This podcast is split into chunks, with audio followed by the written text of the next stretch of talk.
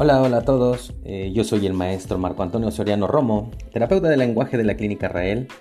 Em, y bueno, empezamos con las grabaciones del podcast del maestro Marco, temporada 2.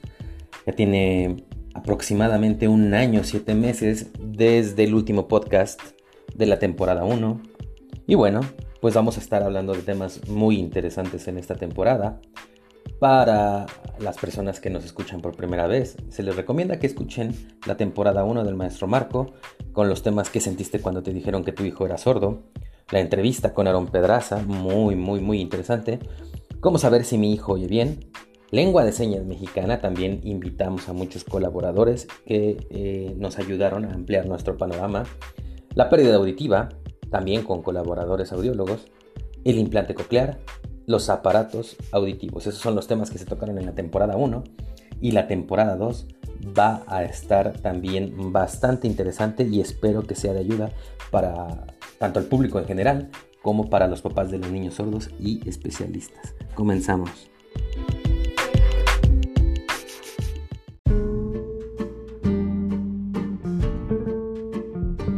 Bueno, pues comencemos con el primer episodio de la temporada 2 del podcast del maestro Marco y el tema es el panorama general del niño sordo en México, que probablemente eh, sea muy parecido al de algunos otros países de América Latina.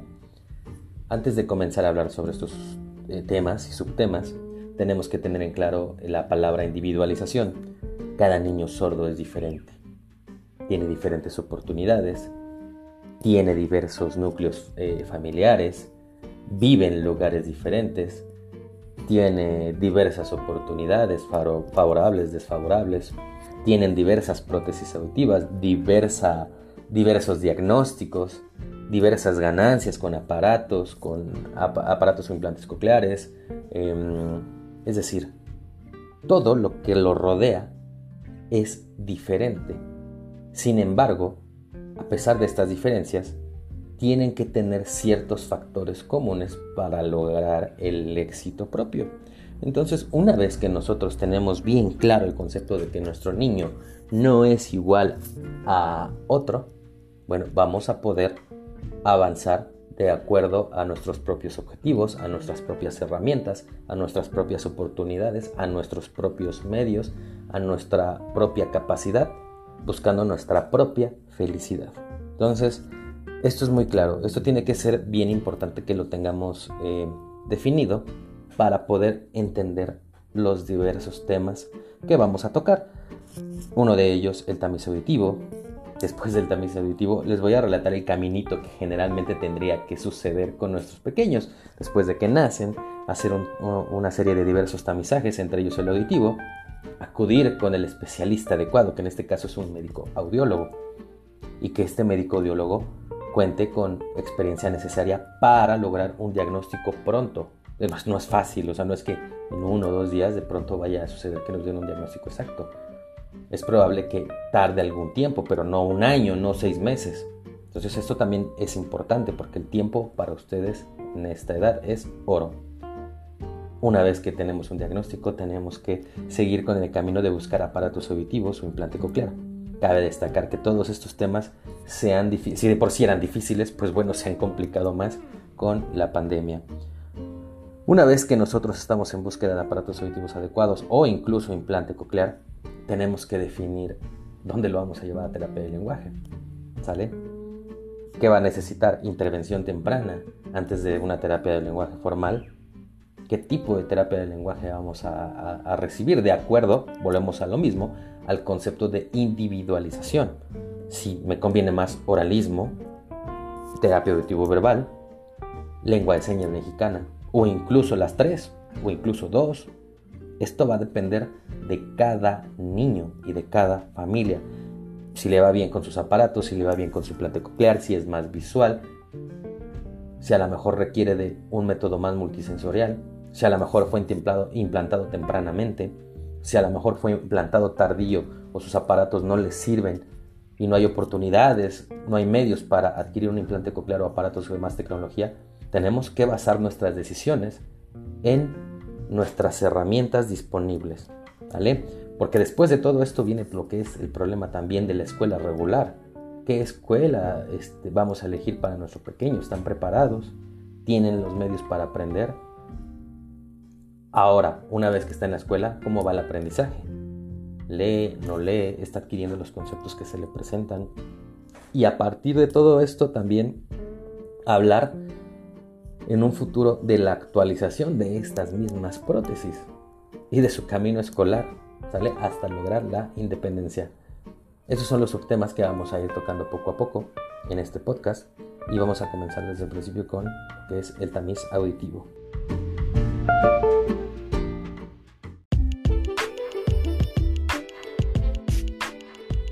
Bueno, pues vamos a hablar del tamiz auditivo de acuerdo a algunas páginas de la Secretaría de Salud del Gobierno de México y la Secretaría de Marina. Em, el tamiz auditivo neonatal es una prueba sencilla y rápida que permite detectar la disminución de la audición o la sordera en recién nacido sin causar dolor o molestia. Prácticamente nos va a avisar si el pequeño escucha o no. ¿En qué consiste? Bueno, pues consiste en ponerle eh, un pequeño audífono al bebé, oído por oído. La prueba dura unos segundos y registra respuestas auditivas. Prácticamente el aparato nos va a decir si el bebé pasa el tamiz o no lo pasa. Si lo pasa, bueno, pues eh, prácticamente hay que estar solamente como en modo observación o a lo mejor ya sin ninguna preocupación. Si no lo pasa, es probable que durante algunos meses nos estén citando para realizar la prueba eh, un par de veces más. ¿Vale? Hay que preguntarle todo esto al médico audiólogo que es el especialista. Todo recién nacido tiene que hacerse esta prueba. Ojo, en muchos hospitales del sector salud esta prueba es obligatoria los hospitales que tengan este servicio, que tengan esta área. Hay que exigirla. Quizá por diversas situaciones, el aparato está descompuesto, por pandemia o a lo mejor por una otra cuestión, puede que no estén realizando, pero nosotros tenemos que buscar en internet o vía este, con, los, con los especialistas adecuados el lugar donde nos la pueden hacer y nos la tienen que hacer lo más rápido posible, hablando de no un mes, dos meses. Un poco es que en un día podamos pedir una cita, pero sí hay que agilizar lo más rápido posible. Sabemos que por diversas situaciones somos muchísimos, a veces los equipos fallan o muchas otras cuestiones que seguramente ustedes que nos están escuchando han pasado. Pues bueno, si hay trabas, hay que acudir lo más rápidamente también a un medio privado. A veces nos conviene más ganar ese tiempo, aunque cueste, pero bueno, eh, en ocasiones es lo mejor. Y aquí entra el factor de que lo que les digo, ¿no? Lo que les menciono de la individualización. Hay personas que rápidamente les hicieron el tamiz auditivo sin ninguna traba, les dieron un excelente servicio. Hay otras personas que posiblemente eh, por alguna situación se los han negado, no, les, no se los pudieron realizar. Entonces, pues desde ahí tenemos que estar luchando con eh, pues, con estas pequeñas trabas que nos ponen, pero siempre hay solución. Entonces tenemos que movernos lo más rápido posible, buscar en internet, preguntar constantemente, porque el tiempo es oro.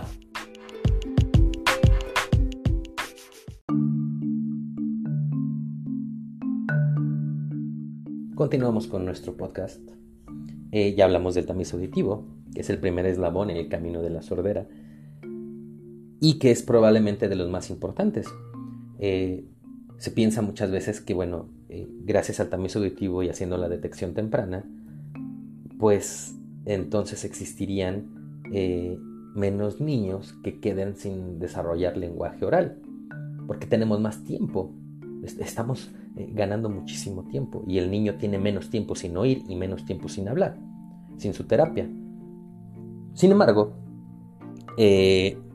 una vez hecho esto, el tamizaje, una vez que sabemos que nuestro niño tiene una pérdida de audición, vamos con el segundo eslabón, que es el especialista.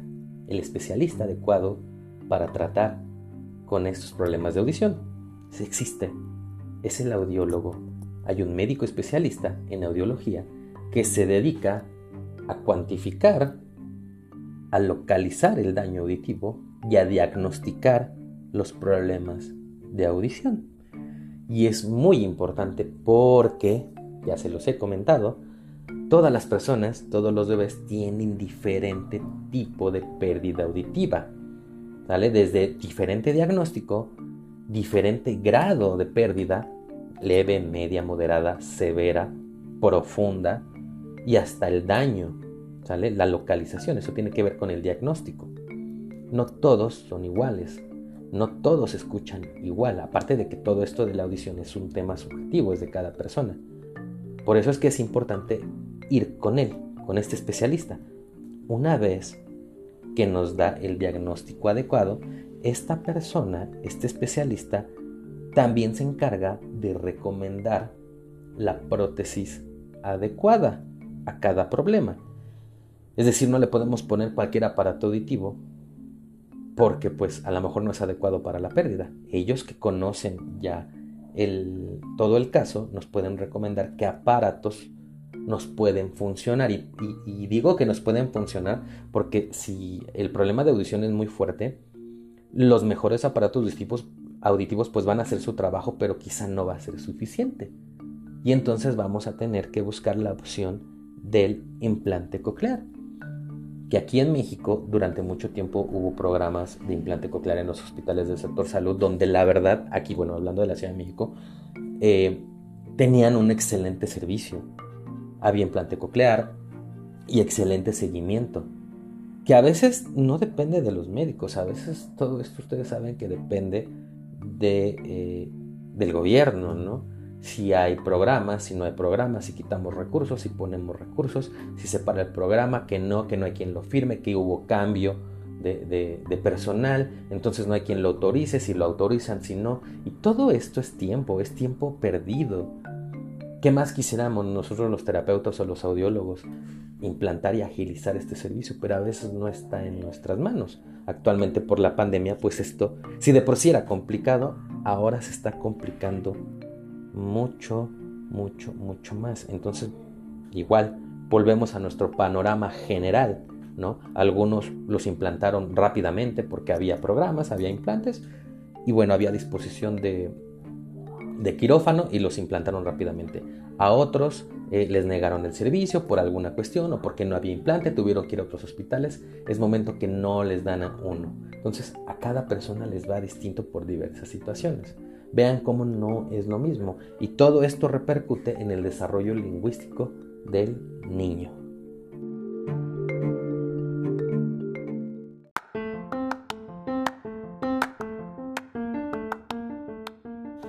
Continuamos, continuamos con el panorama general del niño sordo. Ya vimos la primera parte, ¿vieron? Es un panorama de pronto que puede parecer sencillo, ¿no?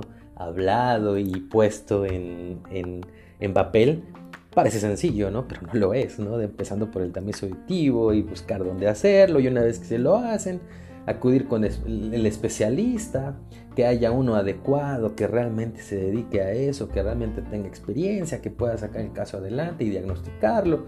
Y una vez esto, hecho esto, pues bueno, buscar los recursos para las prótesis auditivas. Todo esto eh, lleva tiempo, ¿sale? Nos causa un contratiempo terrible porque estamos hablando de que aquí en México la mayoría soluciona esta primera parte alrededor de los dos años, tres años, cuatro años, y creo que me estoy viendo optimista. Son pocas las personas que, que tienen la fortuna eh, o tienen las herramientas para solucionar este problema antes del año o antes de los dos años de edad.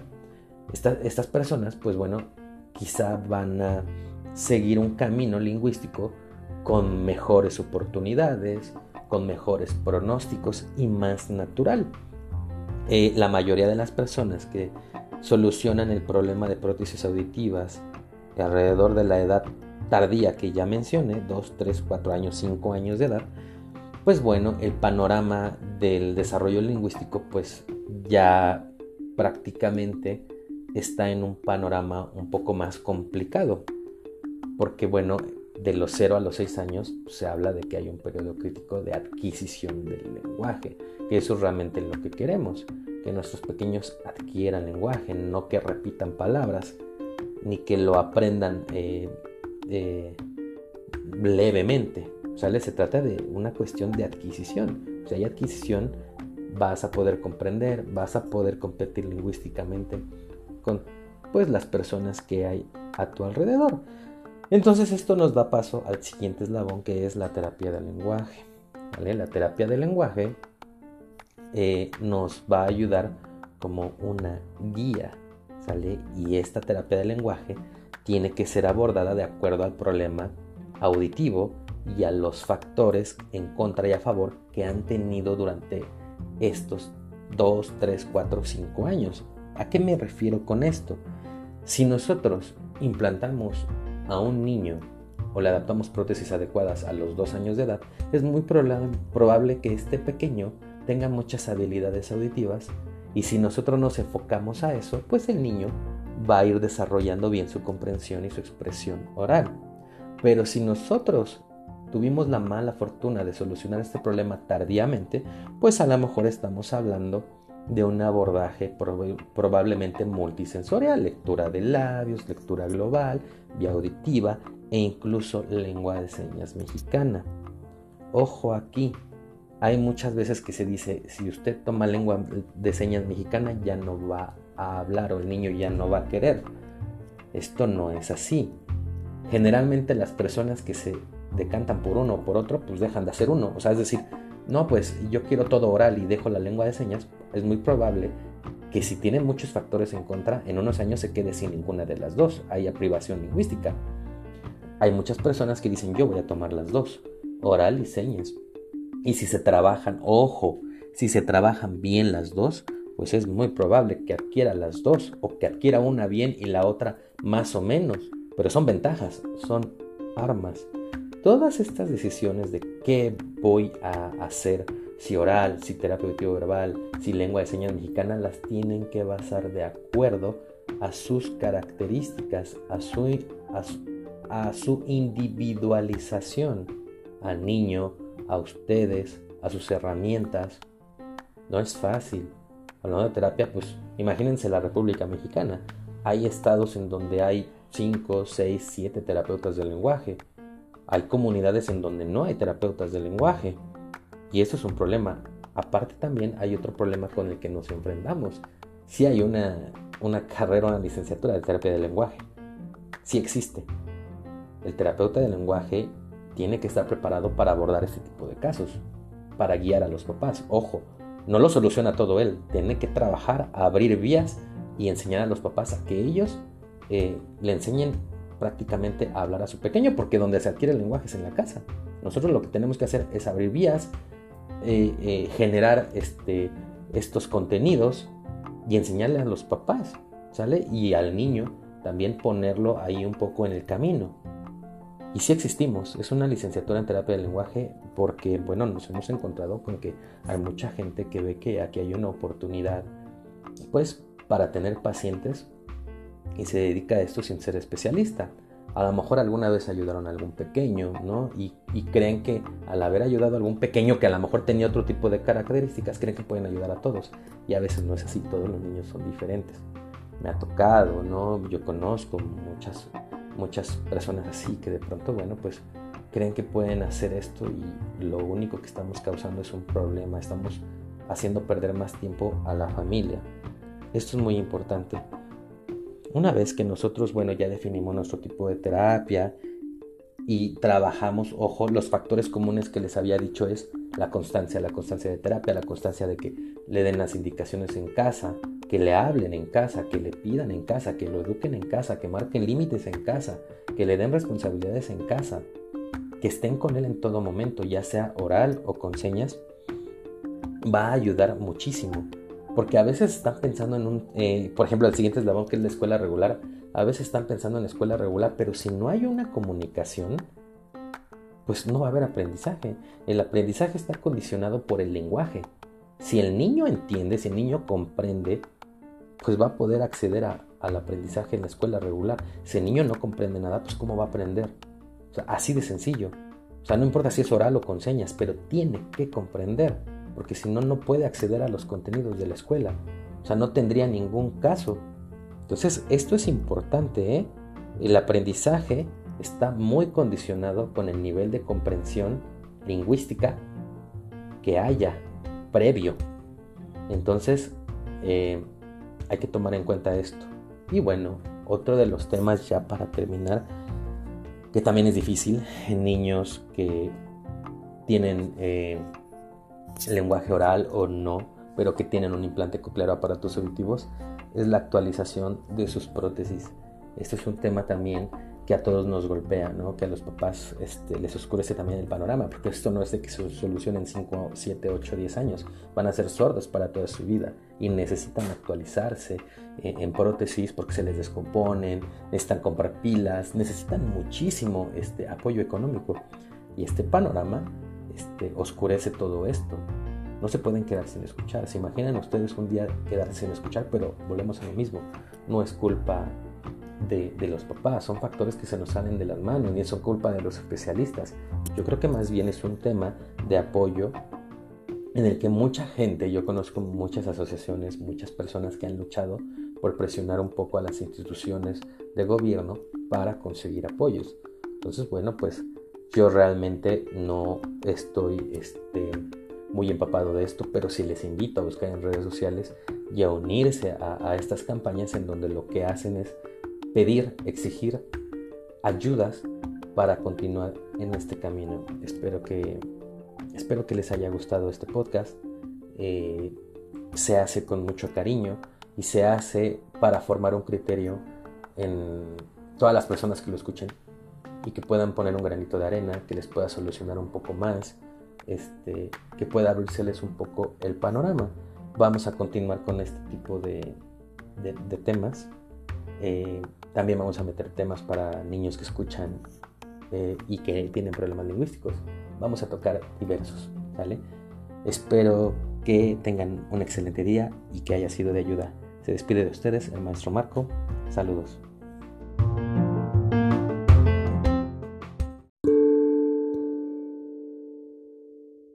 Para finalizar, bueno, pues plantearles el panorama actual de nuestros pequeños sordos.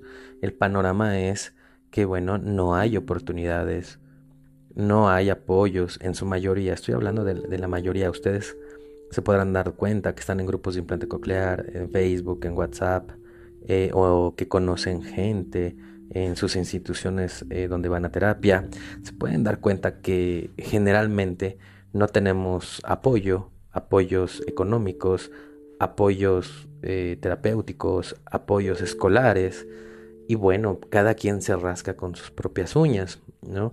Y esto es un problema porque no tenemos en, ni en la Ciudad de México ni en toda la República Mexicana eh, un programa bien establecido o instituciones eh, públicas bien establecidas para dar atención eh, terapéutica y escolar también a la mayoría de nuestros niños sordos, porque ya hablamos de todos los factores que tenemos en contra y que estos factores interfieren directamente con su desarrollo lingüístico y escolar.